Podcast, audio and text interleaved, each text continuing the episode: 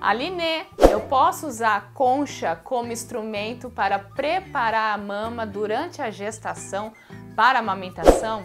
E pós-parto, Aline, será que a concha vai me proteger de um bico sensível em contato com o sutiã? Essas dúvidas e muito mais que eu vou esclarecer aqui para vocês. Eu recebo diariamente em todas as minhas redes sociais, nas consultorias de amamentação, em palestras que eu realizo sobre amamentação, a preocupação quanto ao uso das conchas. Existem dois tipos de concha. A concha rígida, conhecida como concha pré-parto, preparação para a mama, ó. a parte interna é dura, concha rígida, e a concha flexível, a parte interna ó, é bem molinha, concha flexível a ser utilizada no período pós-parto. Então vou tirar aqui para vocês para ficar melhor, ó. Concha flexível, parte interna. Então vamos lá. Concha rígida pré-parto. Ela é vendida como um material que vai auxiliar as mães que têm o bico plano ou invertido a criar bico. Gente, será que isso funciona? Como que é utilizado isso? Eu vou abrir aqui o sutiã, por isso que eu estou desta forma. Sutiã. Então vamos supor que essa mãe tem um bico plano, que é bem retinho. Então ela vai colocar essa concha rígida e aí ela vai fechar o sutiã. Gestante, tá, gente? Lá para seus oito meses. Vai fechar, porque diz a lenda que o bico vai saltar, ela vai criar bico.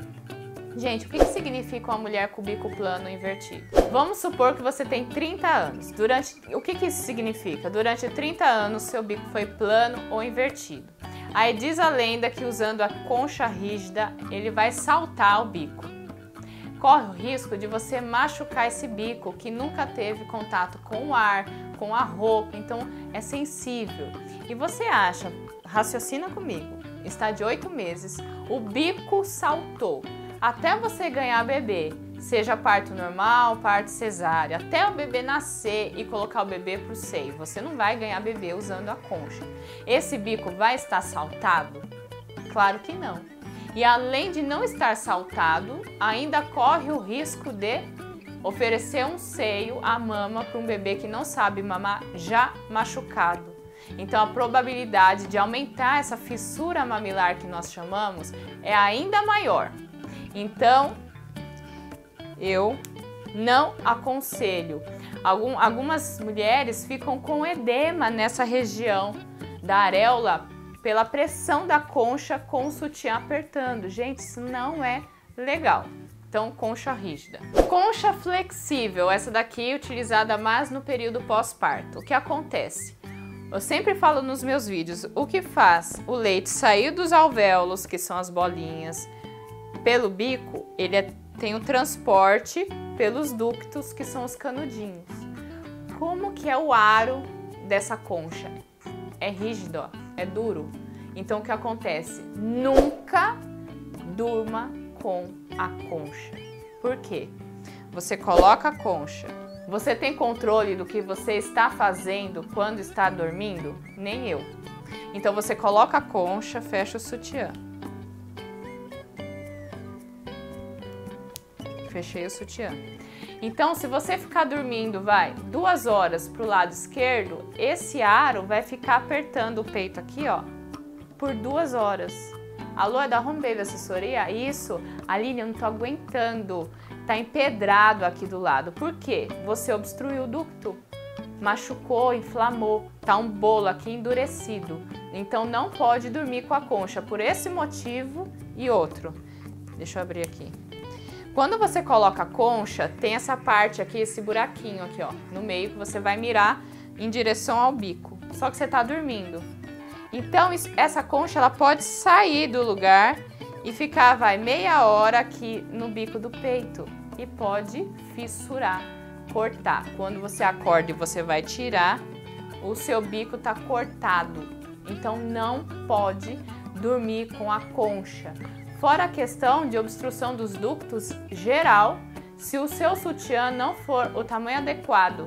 Porque se o seu sutiã for pequeno, pro seio, que já tá maior devido à pojadura, a descida do leite. Então imagina, um sutiã pequeno com peito que já tá grande. Aí você coloca a concha. Aí você fecha aqui um sutiã que tá pequeno.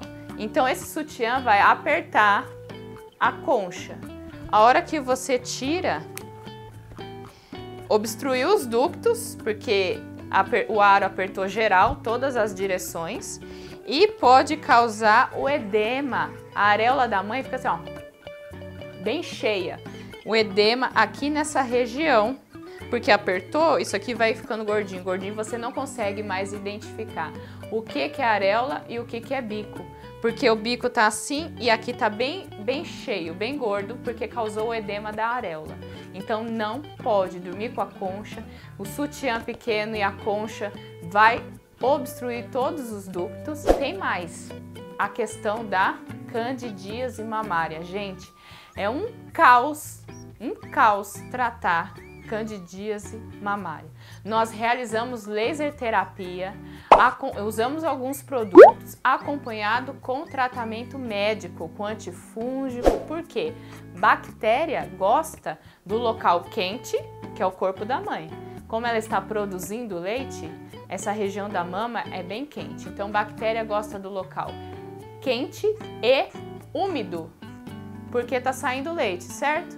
Então, você vai colocar concha e vai andando, mela bico, mela bico, mela bico. Então, de tanto o bico ficar mergulhado nesse leite, a hora que você tira uma, ó, vai estar tá fedido, fica aquele cheiro horrível, né? A hora que você tira.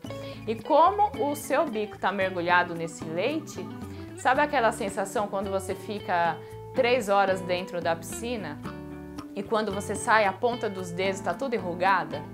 É desse jeito que fica o bico, ele fica cozido. Então a hora que o bebê vai mamar, já faz nhau, aí já arranca um pedaço, porque aquela pele está muito úmida, um aspecto cozido mesmo. E a questão do leite, cria-se a candidíase mamária. Muita gente não sabe que existe cândida nas mamas. E o que acontece com a cândida? Tem a cândida nesse peito, o bebê mama passei para a boca do bebê. Aí o bebê vai mamar o outro seio. A boca do bebê pa passou a cândida para o outro peito e aí vira aquele ciclo. Peito e boca do, do bebê. Precisa ter o tratamento dos dois. Já ouviram falar daquele famoso sapinho? Ah, o bebê tá com sapinho.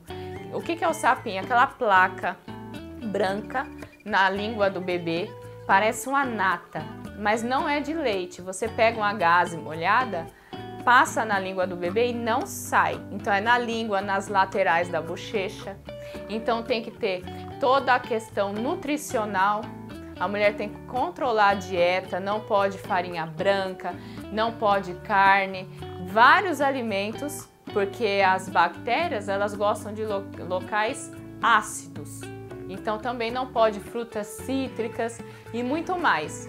Então, tudo isso pode ser ocasionado pelo uso da concha. Então, tire as suas conclusões desde o período gestacional com a concha pré-parto e o período pós-parto, usando a concha é, flexível. Aline, outro motivo para usar a concha, o meu bico, ele é muito sensível. Eu não aguento encostar o bico no sutiã, por isso que eu uso a concha. E eu estou explicando todas as questões quanto ao uso da concha. Será que existe algum meio para não usar a concha e sim outro produto, outro material para que o meu bico não tenha contato com o sutiã? Sim, existe e temos um vídeo específico falando sobre o uso da rosquinha e como ser feito. Eu tenho certeza que vai ajudar demais nesse processo da sensibilidade nas mamas. Agora fala a verdade, depois de uma aula dessa sobre o uso das conchas, uma dúvida tão comum entre as mulheres, eu mereço ou não mereço um joinha? Então deixe o seu joinha, seus comentários nas notificações e Inscreva-se no canal. Grande beijo. Tchau, tchau.